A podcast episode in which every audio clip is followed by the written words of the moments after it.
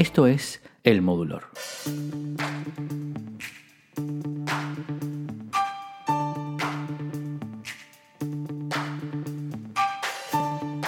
Uno de los sonidos más icónicos de la música rock y pop contemporánea es ese riff de bajo, ese dum dum dum dum dum dum, interpretado por John Deacon, bajista de la banda inglesa Queen, en Under Pressure, un tema de 1981 que llegó al número uno en el Reino Unido y al puesto 30 en las carteleras de los Estados Unidos.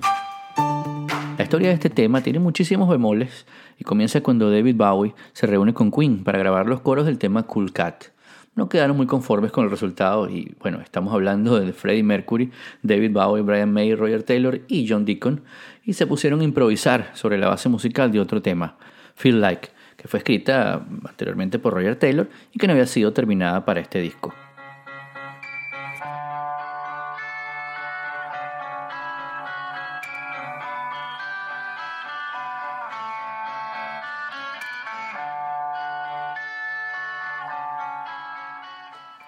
Los créditos del tema son para Bowie y Queen, aunque realmente quién escribió qué es algo que nunca ha quedado realmente claro. Bowie escribió la letra, aunque algunos dicen que simplemente adaptó el esqueleto de un tema que ya había hecho Roger Taylor, Feel Like, como les dije anteriormente. El tema, bueno, es un tema genial que todos seguramente han escuchado. Comienza con un hi-hat, que es esa pieza que tienen las baterías que eh, se ve como dos platillos encontrándose uno arriba del otro y que hace ese sonido, ese psk al principio y durante toda la canción Luego entra el famoso riff del bajo y ahí los acordes de un piano que dan paso a la percusión, platillos, dedos chasqueando, palmas aplaudiendo y una guitarra eléctrica que termina de cohesionar todo el arreglo musical. Ese riff del bajo eh, sensacional, Roger Taylor asegura que fue John Deacon quien lo compuso, el bajista de Queen, y estuvo durante horas repitiéndolo en el estudio en Suiza donde estaban reunidos con Bowie. Cuando regresaron de cenar, Iban a grabar el tema y a Deacon se le había olvidado cómo iba y fue Bowie quien se lo recordó. quizás por eso es que a veces el mismo Deacon dice que Bowie lo compuso, mientras que Bowie y el resto de Queen se lo atribuyen a Deacon.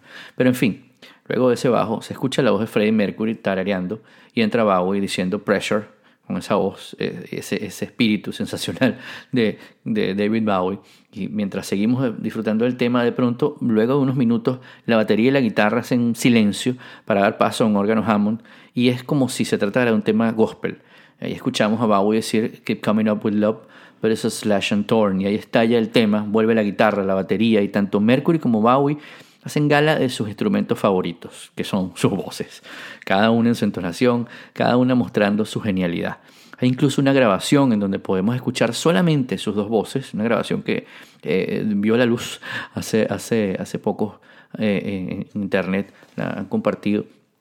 Y bueno, eh, esas dos voces a capela hacen que el tema se sienta muy distinto a como es originalmente, pero para los que somos fanáticos de la música de Queen y de David Bowie es realmente una joya.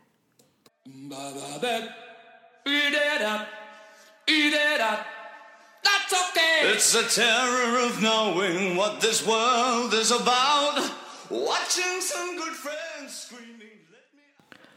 Bowie no interpretó el tema en sus conciertos en vivo hasta el concierto tributo a Freddie Mercury en 1992, en dueto con Ari Lennox, y desde 1995 lo comenzó a cantar en todas sus presentaciones, acompañado de la bajista Gaylan Dorsey, que hacía la parte vocal de Mercury.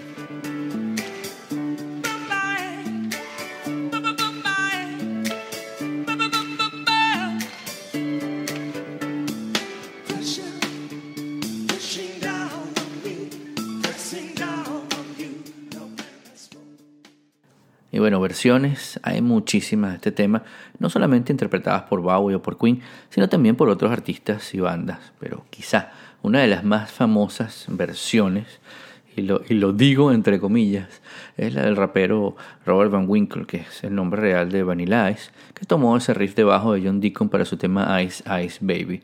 Y por supuesto fue demandado por Queen y por Bowie. Hace unos años, en una entrevista de radio, Van Winkle apareció alegando que durante ese litigio él salió ganando, puesto que al final él compró Under Pressure, porque le salía más barato que pagar regalías toda la vida. Esta supuesta compra de, la canción, del tema, eh, por parte de Van Winkle eh, fue eh, mm, descartada, fue aclarada por un vocero de la banda Queen, que asegura que no, no es del todo cierto y que realmente lo que pasó fue que lo obligaron a pagar por los derechos de uso del tema. Under Pressure por Bowie Queen es uno de los temas que más disfruto escuchar cada vez que puedo en mi casa, en el carro. Seguramente muchos de ustedes también lo disfrutan y, al igual que yo lo, cantan a, todo, a, toda garganta, a toda voz, sin ninguna vergüenza.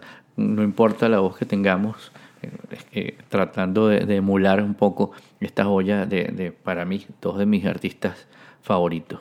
Aún me impresiona que uno de los temas más increíbles de Queen tenga una letra escrita por David Bowie, no por Freddie Mercury o Brian May, John Deacon o Roger Taylor, y que esa genial letra escrita por Bowie, que de por sí ya, ya, fue un genio, consiguió registros vocales extraordinarios y, y, una, y, una, y una pasión y un sentimiento muy distinto, no en Bowie, sino en la voz incomparable eh, e irrepetible de Freddie Mercury.